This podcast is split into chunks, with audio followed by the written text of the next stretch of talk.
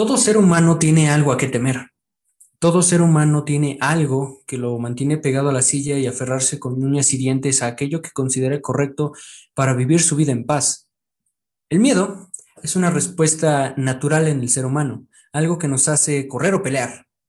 Y efectivamente eso es algo que ha pasado incontables veces en la historia. Yo tengo en lo personal un miedo a mi existencia y tengo un terror al olvido. Esto es raro, pero estoy seguro de que hay muchos, muchos más miedos en el mundo. No se trata de mí, se trata del resto de las personas. Sean bienvenidos a su podcast Tres Perspectivas, donde las ideas resumban y hayan eco en los pensamientos. Yo soy su anfitrión para esta ocasión, Raúl Rafael, y me acompañan mis compañeros Daniel Escalona y Giovanni Bernal. ¿Qué tal están, chicos? ¿Ustedes a qué le tienen miedo? Hola, ¿qué tal? Todo bastante bien. Yo aquí le tengo miedo. En lo personal, le tengo mucho miedo a la soledad, pero después de, de bastante tiempo. Y es irónico porque me gusta bastante pasar mi tiempo en soledad, pero es ese temor a lo mejor de que algún día moriré solo o tal vez un día terminaré solo, ¿saben? Eso me causa mucho temor, mucho miedo, el cómo será mi vida estando solo. Pues bueno, para este episodio me gustaría primero definir lo que es el miedo para que todos tengamos pues bien definido y concretado la idea y de ahí partir, ¿ok? La, el agradable provocada por la percepción de peligro, ya sea real o imaginario. Ahora sí que, bueno, ya teniendo pues este concepto bien, bien claro, sí me gustaría decir que, como en, en algunos episodios anteriores lo he dicho, pues el miedo es el mayor obstáculo del desarrollo. Y esto, pues, no solo lo hemos vivido nosotros, sino que durante mucho tiempo se ha, se ha estado viendo, ¿no? Miedo a, a que no te acepten como eres, miedo a miedo al cambio, que es ahora sí que de las cosas más que más han atenuado pues grandes ideas de, de personas pues en, el, en la historia de nuestro, universo. Estás en lo correcto. Y pues me gustaría irme un poco para atrás. No sé ustedes, pero yo a veces me pregunto, ¿cuál fue la primera emoción? ¿Cuál fue el primer sentimiento que el ser humano sintió? Muchos dirán que el amor, pero yo realmente pienso que el miedo. Porque, ok, sí, el miedo está ahí para paralizarte, pero también está ahí para evolucionar. Yo creo que sin el miedo, el ser humano no estaría donde estamos ahorita, porque como bien lo dicen, el miedo es esa percepción de peligro. Y nosotros de ahí viene el evolucionar, el querer mejorar a partir del miedo. No sé qué opinan ustedes. Yo en lo personal creo que el miedo es bastante bueno en nosotros ya que nos ayuda muchas veces a mejorar, muchas veces es necesario abrazarlo, tener esas ganas de crecer con ese miedo, saber aprovechar ese miedo y no detenernos por nada. Tienes bastante razón. Yéndonos igual al aspecto de atrás, creo que sí. Tal vez el miedo fue la primera sensación que se experimentó en el ser humano racional, ya que, como dije antes, es una, un, punto determinante, ya que nos hace o correr o pelear, pero de todos modos no saldremos de esa sin sudar. Y el miedo en, este, en esa etapa histórica, o bueno, prehistórica, podría decir, tuvo una gran influencia porque hizo que como seres humanos naciera en nosotros esta necesidad de socializar, de estar en grupos. El miedo pudo haber generado las tribus, pudo haber generado la civilización misma. Eh, pues yo más bien creo que en lugar del miedo es la, las acciones que nosotros tomamos para enfrentarlo. Porque el miedo, pues podemos tomarlo como, como una situación, como un fenómeno, y nosotros reaccionamos a él. Y dependiendo de la pues ahora sí, de las acciones que nosotros tenemos, hagamos, pues va a ser el resultado. Y como les digo, pues ahora sí que el miedo es el es la parte contraria, la parte opuesta al desarrollo, entonces lo que nos va a permitir realmente llegar a ese desarrollo es enfrentar ese miedo. Y tal vez de manera primitiva, pues el miedo nos ha salvado de miles y miles de, de muertes en el pasado, Mm, hablemos desde lo más primitivo, pues el miedo nos permitió pues sobrevivir a ciertos animales que eran pues con que tenían y poseían mayores ventajas en cuanto ventajas físicas en relación a nosotros. Sin embargo, pues también el miedo ha parado durante mucho tiempo, pues, digámoslo en nuestro contexto, pues manifestaciones de todo tipo, ya sea contra el racismo, contra la homofobia, muchas veces las ha parado y ahorita precisamente se está luchando contra ese miedo. Y como les digo, lo que nosotros, lo que hace que de verdad avancemos no es el miedo por sí mismo, sino cómo lo enfrentamos. Hablas de la fuerza de voluntad, ¿no es así? No necesariamente, sino más bien, pues, tú, tú, que, tú, que, tú cómo percibes el miedo, tu percepción ante él, no necesariamente una fuerza de voluntad, porque la fuerza de voluntad bien la puedes tener o no y puedes hacer algo en contra de tu miedo. La fuerza de voluntad lo único que va a hacer es que tus acciones contra ese miedo, pues ahora sí duren bastante tiempo. Yo creo que no es superar el miedo en sí mismo, sino es abrazarlo, aprender a vivir con ese miedo, pero al mismo tiempo aprender a desarrollarte a través de ese miedo, ¿sabes? Aceptarlo como un amigo más. Así que yo, yo no creo que esto se trate de superar, sino de aprender a vivir con, con lo mismo y aprender a evolucionar con esa idea de que a lo mejor tienes miedo de tal cosa, pero debes aprender a vivir con eso y aprender a, a crecer como persona. No sé, Giovanni. A ver, convénceme, necesito que me convenzas con tu argumento. ¿Cómo una persona que le tiene miedo a socializar y que vivimos en una sociedad, dentro de una sociedad y queriendo no, él está dentro de la sociedad, va a evolucionar? cómo va a desarrollarse de manera correcta, cómo va a obtener esa salud. Recordemos que la salud no solo es física, sino mental y emocional. Pues es la fuerza de voluntad, viejo. La fuerza de voluntad es la que, la que, en este caso de la persona antisocial, tal vez esa fuerza de voluntad la lleve no a socializar en gran escala, sino tal vez con las personas que más confianza tenga. No sé, podría ser un padre, un hermano, tal vez un sujeto extraño que también se encontró en el salón y que nadie le hablaba. Tal vez esa fuerza de voluntad lo ayuda en cierto modo a escalar poco a poco a la autorrealización, a la superación de la persona que era antes. O no sé, ¿tú qué opinas, Giovanni? Pues es que sigo insistiendo, es el aprender a vivir con miedo. Ok, le tienes miedo a socializar, pero el mismo mundo te dice que debes de socializar, debes de conocer personas para poder desarrollarte en un ámbito social. Así que lo que tienes que hacer no es tal vez perder ese miedo, sino abrazarlo y decir, tengo que hacer cierta cosa, vámonos al pasado. Las personas le tenían miedo tal vez a morir por un dientes de sable, si quieres tú. Así que tuvieron que desarrollar, abrazar ese miedo para poder desarrollar la habilidad de supervivencia. Y tuvieron que vivir con ese miedo a tal punto que ese miedo los hizo desarrollarse y mejorar sus habilidades de supervivencia y buscar más maneras de poder sobrevivir.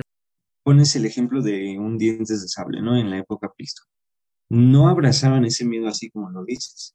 Lo enfrentaron, crearon armas para poder defenderse contra él, que es muy distinto a que simplemente pues hubieran, se hubieran seguido escondiendo mientras ese, ese temor y ese ese peligro real estaba afuera. Esa es la diferencia. Si tú abrazas el miedo y vives con él, vives tras las sombras. Pero en cambio, si te permites a ti mismo luchar contra ese miedo, creas herramientas, utensilios, incluso estrategias para poder, pues, de cierta manera afrontarlo. Ambos tienen algo en común. Tanto el ejemplo del dientes de sable como el ejemplo del chico antisocial que sería el uso del concepto. Abrazar el miedo es una forma de vivir con él, pero no es aplicable a razones físicas como lo sería un dientes de sable. El chico antisocial tiene que aprender a abrazar ese miedo, saber que sí, tiene un miedo a socializar, pero que puede mejorarlo. Es como agarrarle un sentido a ese miedo y, e impulsar a mejorarte. Mientras que enfrentar ese miedo es algo que te obliga a actuar, pero no contra algo metafísico como es el miedo a la socialización, sino miedo a una amenaza que está ahí, que en cualquier momento puede llegar y necesitas estar preparado, quieras o no. Eso, tiene, eso tenemos en cuenta, que el abrazar el miedo puede ser aplicado a cosas metafísicas, mientras que enfrentar el miedo es amenazas aquí, ahora y físicas. Yo no creo que, yo no creo que sean solo físicas. O sea, se puede aplicar perfectamente a la situación de, de un chavo antisocial, ¿no? O sea, si tú ya identificaste tu miedo, sabes que está ahí, sabes que ese miedo es parte de ti. Pero hay de dos. O sigues posponiendo el enfrentarte a él o lo enfrentas de una vez. Y puede ser enfrentarlo en menor escala, como dicen con las personas pues con las que más convive, las personas de su casa, como quieras, amigos cercanos de, de la calle, lo que sea, pero está enfrentándolo tal vez sí sea en una proporción pues mucho menor a lo que debería de llegar a ser en algún momento, ¿no? Pero por algo se empieza. Por ejemplo, digamos cuando cualquiera de nosotros se le declaró por primera vez a una chava, ¿no? Viste miedo y ¿qué hiciste? Lo enfrenté. Pues yo creo que el miedo siempre va a vivir dentro de nosotros, independientemente de que si lo hacemos, no lo hacemos.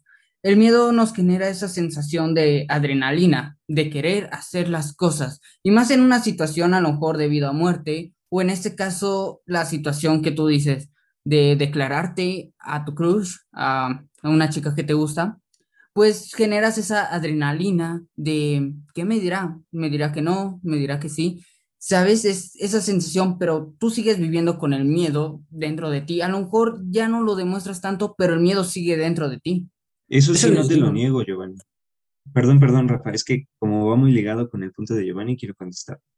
Em, o sea, sí, el miedo va a vivir dentro de ti, pero la cosa es si lo enfrentas o lo dejas. Eh, volviendo al tema de, este chavo que se le declara a alguien, ¿no? O sea, mm, si tú enfrentares el miedo, vas y le dices. El resultado, pues, es totalmente, pues, no tenemos los, la suficiente información como para saber si nos dice que sí, ¿no? Que si nos dice que sí, si ya sabemos que nos va a decir que sí, pues ese miedo se atenúa, ¿no? pero el miedo va a seguir dentro de nosotros.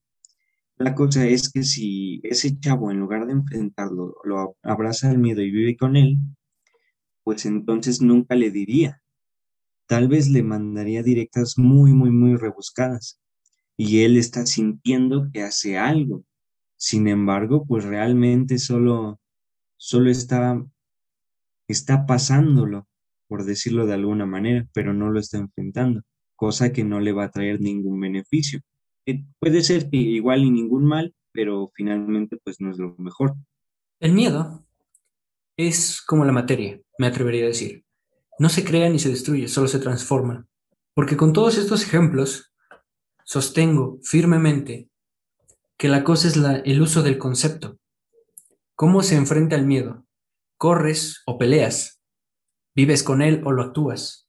La cosa principal es desarrollarte. Y esto, me atrevería a decir, podría significar un gran avance, porque enfrentamos el miedo para una amenaza física que puede también tener su parte de metafísica. Y enfrentamos a diario muchas, muchas clases de miedo metafísico que enfrentamos con acciones físicas. Eso, pues ahora sí que te doy toda la razón, Rafa. La verdad es que puedes, puedes tomar, hay dos caminos para ver el miedo, ¿no? Ya vimos que el de simplemente pues, vivir con él y el otro de enfrentarlo. Y tomando cualquiera de las dos, pues finalmente la intención como humano, tu, tu objetivo aquí en la vida, pues es desarrollarte, ¿no? Entonces, pues puedes hacerlo con o sin el miedo, mm, refiriéndonos pues a hacerlo o a enfrentarlo, ¿no? Y ahora sí que pues muchos ejemplos, tenemos muchos, muchos, muchos. Espero que a ver si alguno de ustedes dos pudiera pues abordar uno para, para comentarlo y sacarle provecho, ¿no? Pues antes que nada, volviendo a mi ejemplo, a lo que me refiero con abrazar el miedo, tal vez no es no, no, no enfrentarlo, no arriesgarte a esa situación. A lo que me refiero con abrazarlo es minimizar el miedo, ya que yo por mi concepto de enfrentarlo tengo por entendido que es perder el miedo totalmente. Con abrazarlo quiero decir que se minimiza, se hace menor el miedo. Sí, o sea, Giovanni, puede que, ok, el ejemplo del cruise también. Vamos a hacer un corte antes de pasar al ejemplo histórico. Ok, cuando te declaras a tu crush, ok, tienes el miedo metafísico de si te va a decir sí o no, el dolor que significará la respuesta. Y tu primera reacción es hacer algo físico, dirigirte a esa chica y decirle, oye, ¿puedo decirte algo? Y empezar a entablar una conversación, hacer algo y decirle, oye, ¿sabes qué? Me gustas. El miedo, si te dice que sí o te dice que no, cambia. En el caso de un sí, se transforma al el miedo de ¿seré suficiente para ella? Pero si te dice que no, ahora el miedo cambiará a un ¿qué hice mal? Así se transforma el miedo. No es que se cree ni se destruya. Solo se transforma en cosas que tenemos que enfrentar física o metafísicamente.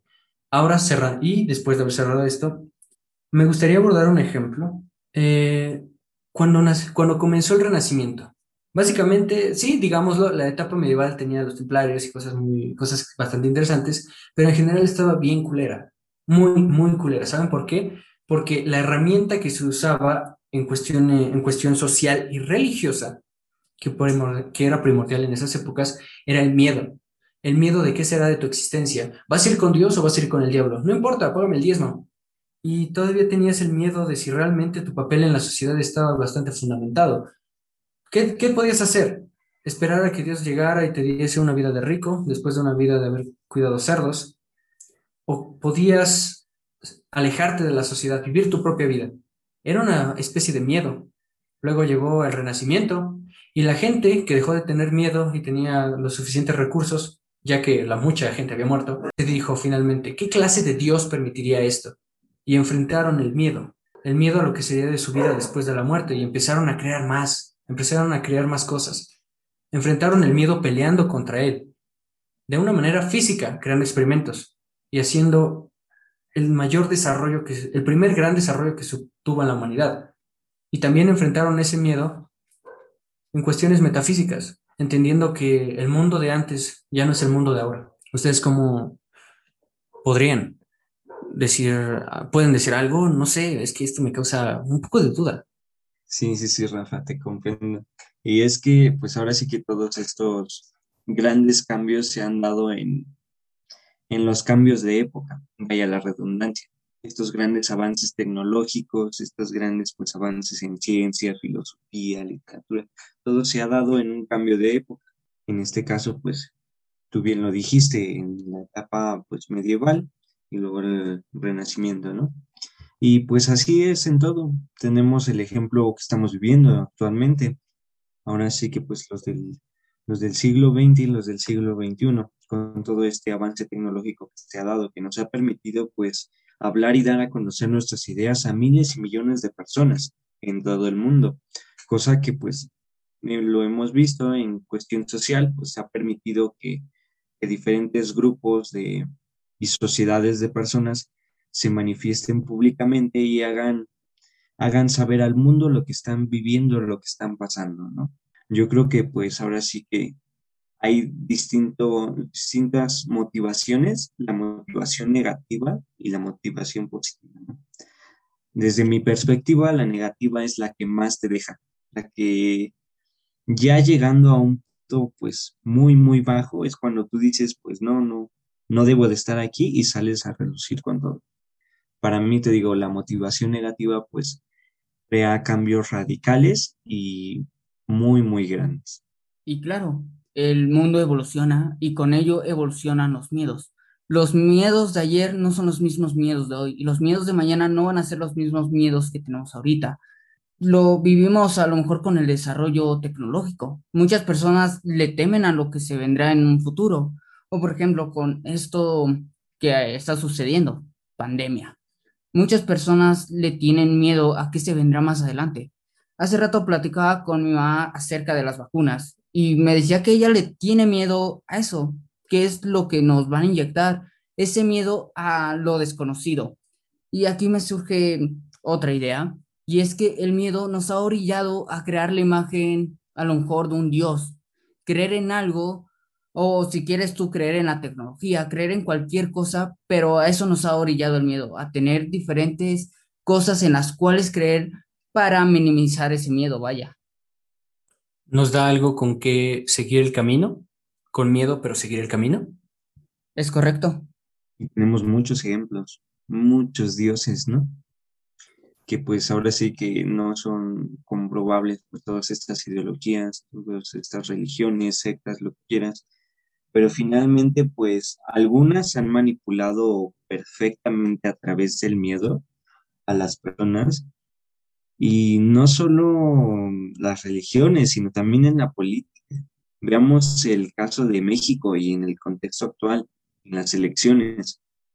Muchos partidos políticos te están diciendo en sus spots, no, pues quieres vivir, quieres seguir viviendo en la pobreza, quieres seguir teniendo mal a tu país, quieres que no haya desarrollo.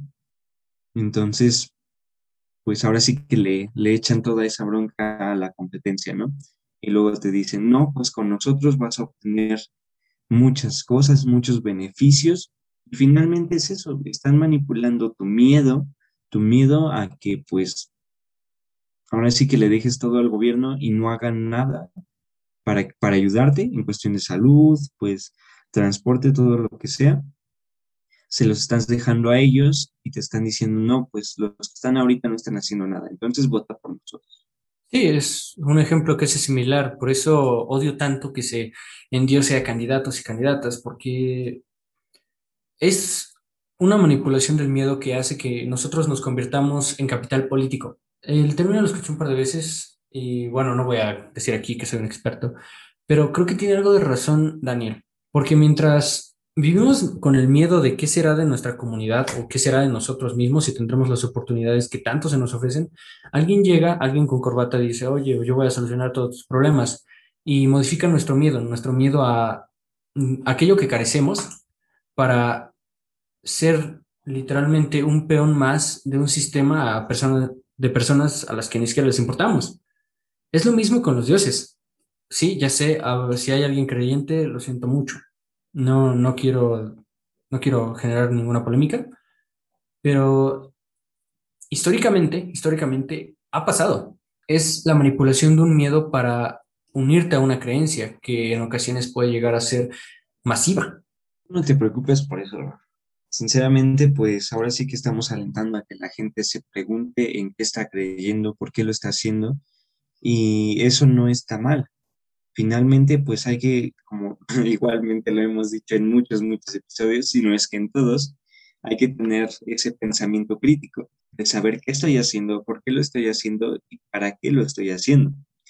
Y muchas veces pues eso es lo que nos permite avanzar, preguntarnos cuál es nuestra situación actual y sobre todo preguntarnos qué es lo que no sabemos, porque las personas, en general la humanidad le tiene miedo al cambio, ya lo hemos dicho, sin embargo, pues, bueno, recuerdo mucho unas líneas de, de un libro que ahorita mismo estoy leyendo, es Dinero domina el juego, Tony Robbins, y en una de, pues en un, en un capítulo nos menciona esto, ¿no? En una ocasión, pues hizo una entrevista a Ray Dalio que nuestro futuro era como una selva, que podíamos cruzar al otro lado y es donde se encontraban pues todos nuestros sueños, todos todos esos anhelos que teníamos o quedarnos del, del, otro lado de la jungla, que es en donde estamos, donde no tenemos nada, ¿no? Y lo que nos decía es que pues nosotros debemos de dejar ese miedo, preguntarnos qué es lo que no sabemos para poder cruzar esa, esa jungla, ¿no? Finalmente, pues esto nos va a permitir, una, identificar cuáles son los miedos que tenemos y dos, poder actuar sobre ellos. Y así es como se genera el desarrollo. Y claro, considero que el miedo y el amor son los sentimientos, las emociones que más fácil se pueden manipular, que más fácil se pueden vender, porque es lo que hacen. Muchas veces llegan y te venden el miedo, te venden un miedo y una solución ante ese miedo. Así que considero que es muy fácil manipular a las personas a partir del miedo, a partir de metiéndoles como que los temores que a lo mejor la sociedad en general tiene y vendiéndoles una solución para mm, poder controlar ese miedo, para poder superar ese miedo. Sí, realmente es un tema bastante interesante. Aunque también, no sé, podríamos hablar también un poco más de, más de ejemplos históricos. ¿Tienen algún otro ejemplo histórico? Algo que pudo cambiar el curso de la civilización? Pues sí, Rafa, mira, a mí me gustaría abordar ahora sí que la guerra, pero una en específico, la Segunda Guerra Mundial, cuando Alemania, pues ahora sí la Alemania nazi quiso invadir parte de Rusia, sin embargo, pues todos sabemos, les pegó el invierno ruso y pues no, no la hicieron, ¿no? Solo que este es un perfecto ejemplo de cómo incluso una motivación negativa en exceso puede ser mala. ¿Por qué? Porque pues en ese tiempo Alemania pues mm, estaba ganando varias de sus batallas y dijo, no, pues yo puedo. Y se armaron de valor, se armaron, quisieron enfrentar ese miedo con todo lo que tenían. Sin embargo, ese sentimiento, esa motivación, los cegó no los dejó ver las circunstancias, no los dejó hacer una buena investigación, un buen análisis estratégico, cosa que los llevó a perder esa batalla. Y en general, pues la guerra, ¿no? Porque después de ahí se debilitaron cañón. Entonces, pues también hay que, hay que hacer hincapié en que si bien una motivación negativa como el miedo puede sacarnos adelante en muchas ocasiones, siempre hay que tener los pies en la tierra y pues pensar bien, bien todo lo que vamos a hacer. Tomar en cuenta pues la mayor, la mayor cantidad de variables para tomar una decisión firme y sólida, que nosotros estemos completamente seguros que va a funcionar. Y fíjate, sí, qué interesante que toques el asunto de la guerra, porque en la Ilíada y la Odisea de Homero se explica que más allá de Ares, más allá de toda la barbarie que se ocasionaba, Fobos, el dios del miedo, era aquel que decide las batallas. Y wow, eso me hace pensar bastante en cómo el miedo puede generar tanto el inicio de una guerra como el fin de toda una civilización. Es, es algo muy loco, ¿no crees, Giovanni? Yo creo que sí. Y es bastante interesante que toquen el punto de una guerra.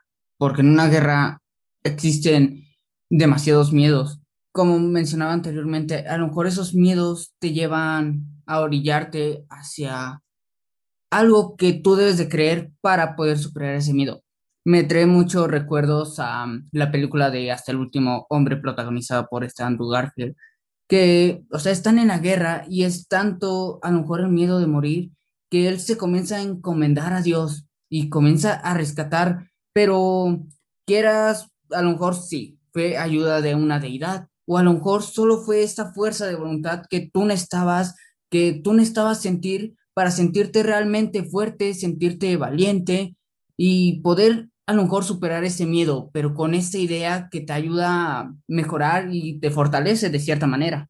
Es algo de lo que hablábamos, como el, el impulso que da creer en algo para superar los miedos.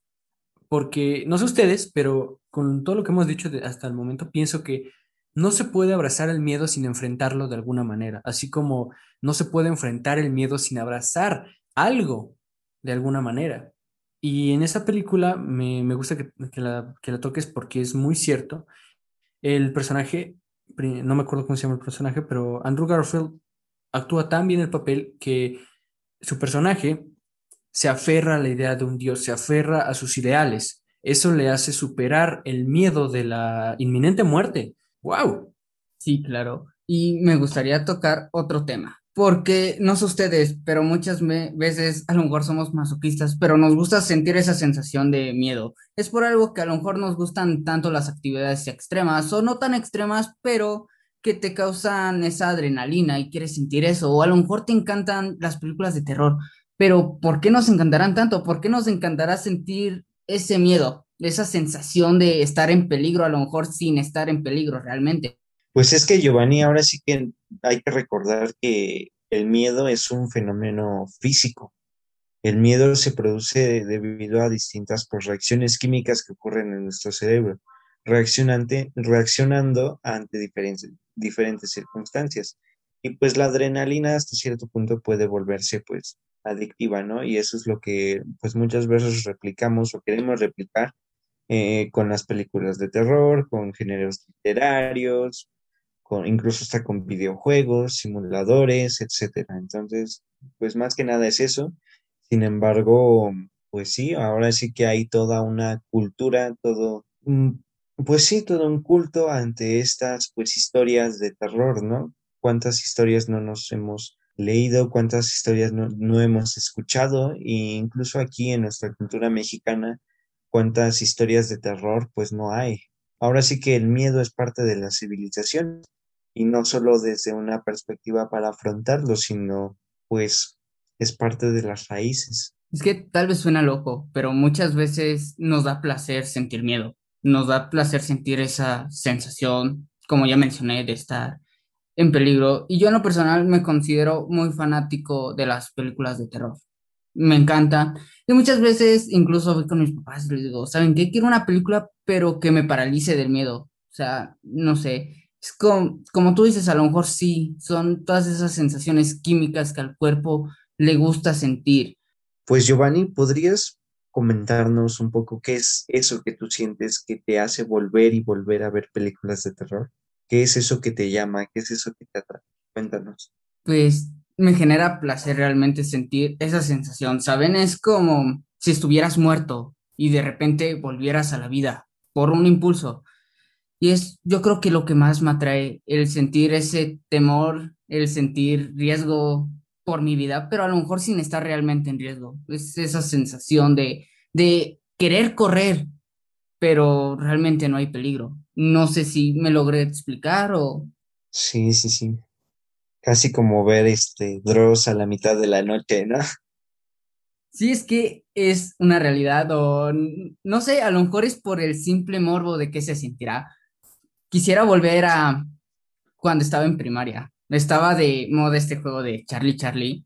Y yo me acuerdo, era un niño muy miedoso a decir verdad, pero ahí estaba, ahí estaba. Y a lo mejor a veces nos sugestionamos mucho, ¿no? Recuerdo bastante ese momento. Estábamos como seis niños solamente en el salón, era un día lluvioso, y nos pusimos a jugar Charlie Charlie. De repente cayó un relámpago, y a lo mejor era tanto que estábamos tan metidos al juego que todos decíamos, no, es que vimos una sombra pasar y no sé, yo llegué a mi casa espantado, decía que me iba a morir, que alguien estaba en mi cuarto, pero es que quiero tocar este punto de cómo es la evolución del miedo a través de una manera personal, porque evidentemente no percibimos el miedo de la misma manera que cuando éramos niños a cómo lo percibimos ahora. A lo mejor antes nuestro mayor miedo era, no sé, el Chucky, ver un muñeco moviéndote, pero como vas avanzando esos miedos que tenías de niño a veces te parecen tan, pero tan absurdos. No sé ustedes si recuerden la primera vez que sintieron esa sensación de miedo al ver una película de terror. Yo en lo personal, la primera película de terror que vi en mi vida fue La Dama de Negro y me marcó mucho una escena donde pues había una mano y pues la ponían en la ventana y salió un screamer. No sé, me dejó como que muy marcado y muy atemorizado esa imagen. Yo me acuerdo de, la primera creo que fue el orfanato, cuando, cuando este chico de la máscara se la, se la, bueno, se la quieren quitar, y igual aparece un screamer, pasa lo mismo exactamente, pero sí fue, me, me, dio mucho miedo en ese entonces, pero pues son miedos que ya, ya cuando creces, pues dices no, no existen, etcétera, entonces pues simplemente pasan, ¿no? Y sí, yo creo que pues es bastante interesante como cómo va evolucionando pues tu contexto. Más bien tu contexto es el que te hace tener esos miedos. Y muchas veces pues generalizamos estos miedos. Por ejemplo, tengo, bueno, tengo miedo a la oscuridad. Pero muchas veces no es eso. Muchas veces es, tengo miedo a ver qué es aquello que me esconde la oscuridad, ¿sabes? O sea, muchas veces escondemos nuestros miedos y los generalizamos. Por ejemplo, yo qué sé, tengo miedo a las alturas, ¿no? Pero tal vez no es que tengas miedo a las alturas, tal vez es que tengas miedo a equivocarte en algo que te haga, pues ahora sí, tener un verdadero riesgo. ¿Tú qué opinas, Rafa? ¿Cuál fue tu primera experiencia con el terror dentro de una película o a lo mejor dentro de un libro, porque también hay libros que, que son muy aterradores y te envuelven en una esfera. Me acuerdo demasiado que leí Siete esqueletos decapitados y lo estaba leyendo a las 2, 3 de la mañana y sentía un escalofrío, pero un escalofrío al ir leyendo la lectura. La verdad, te envuelve bastante. Pues tengo dos, tengo un libro y una película. Vamos a empezar con el libro. Primeramente, el primer libro que literal sí no me dejó dormir. Este Se llamaba La Revolución Secreta, un libro de Claudio Cerdán. Básicamente, este trata sobre un pueblo fantasma durante la Revolución Rusa, en la que unas- un, un sargento y sus soldados se encargan de cuidar ese pueblo, ese pueblo fantasma. Pero el pueblo fantasma tiene como que criaturas como hombres lobo, este, caballeros decapitados, cosas así. Yo digo, wow, esto está increíble, pero debo dejar de leerlo porque si no voy a, no, no voy a dormir. Y ahí estaba yo como de, ya, ya, un, un capítulo más, ya nos vamos, pero no dormí esa noche. Eh, por más que intenté, no, no pude dormir porque esa fue mi primera experiencia como de, ay, no, no, no, o sea, me desperté, bueno, o sea, logré dormirme una media hora, pero esa media hora fue como de re- igual recrear todas esas escenas que había leído en mi mente y dije, no, no, no, no, no, no, no quiero, no quiero. Y Pues esa fue ahora sí que la, la imaginación es muy, muy poderosa, ¿no? Sí, y mi primer película eh, fue una que no sé si la conozcan, no conozco al director, pero se llamaba Prometeo. ¿Conocen la película de Prometeo?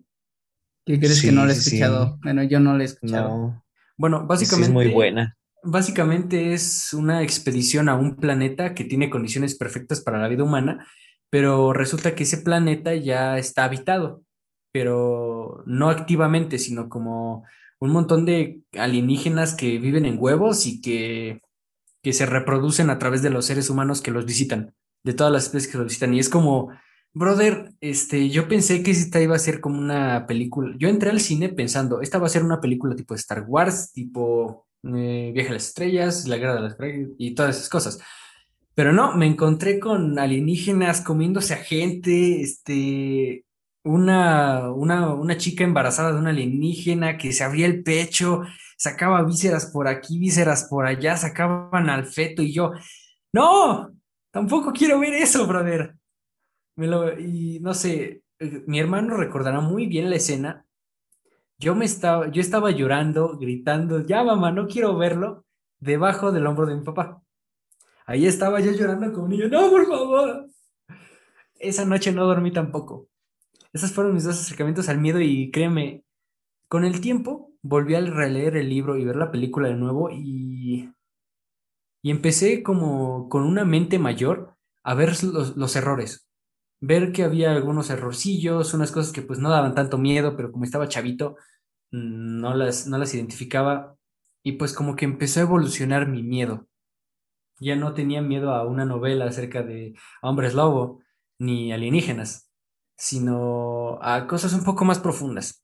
Sí, ¿qué es que, bueno, el miedo es muy, muy envolvente, ¿no?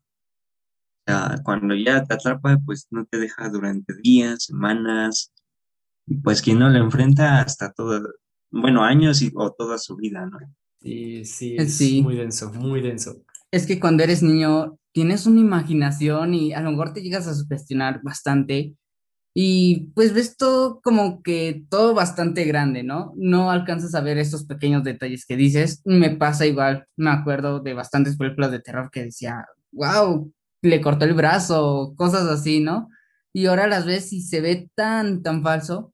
Me acuerdo también bastante de una película que ni siquiera es de terror, pero me dio bastante miedo. No sé si han visto quién engañó a Roger Rabbit. Recuerdo mucho la escena final donde ¿Las pues, caricaturas? Sí, ¿Neta? pero es, es que recuerdo mucho una escena final donde pues el antagonista se estaba derritiendo en ácido, el ver los ojos saltones, no sé, me causó esa sensación, ¿saben? Como de incomodidad. Y lo veo bastante también con la película de The Thing, La cosa de John Carpenter. Y es ese terror corporal y a lo mejor ese miedo a lo desconocido. En este caso es ciencia ficción. Ahora sí que algo que tú no conoces, que se puede transformar, incluso la misma cosa puede ser tú mismo. Y es ese terror corporal de ver cómo se transforma, el ver algo abstracto, porque muchas veces no estamos acostumbrados a ver personas con ojos saltones o verlos, no sé, o sea, todos deformes, ¿saben? Esa cosa también da mucho miedo, o a lo mejor dentro de un niño daba demasiado miedo ver personajes así, ¿no lo cree? Pues sí, sí, realmente cuando salió la nueva película de It, recuerdo que había mucha gente bastante, bastante emocionada. Y yo decía, pues va a ser lo mismo, ¿no? O sea, es un payaso que se transforma en los miedos. Y pues la vi y dije, wow, se nota que mejoraron la fórmula, porque eso es algo que hacen mucho las películas de terror, como que se dan cuenta que cometen errores y para hacerlas, hacer que generen el mismo miedo de antes, eh,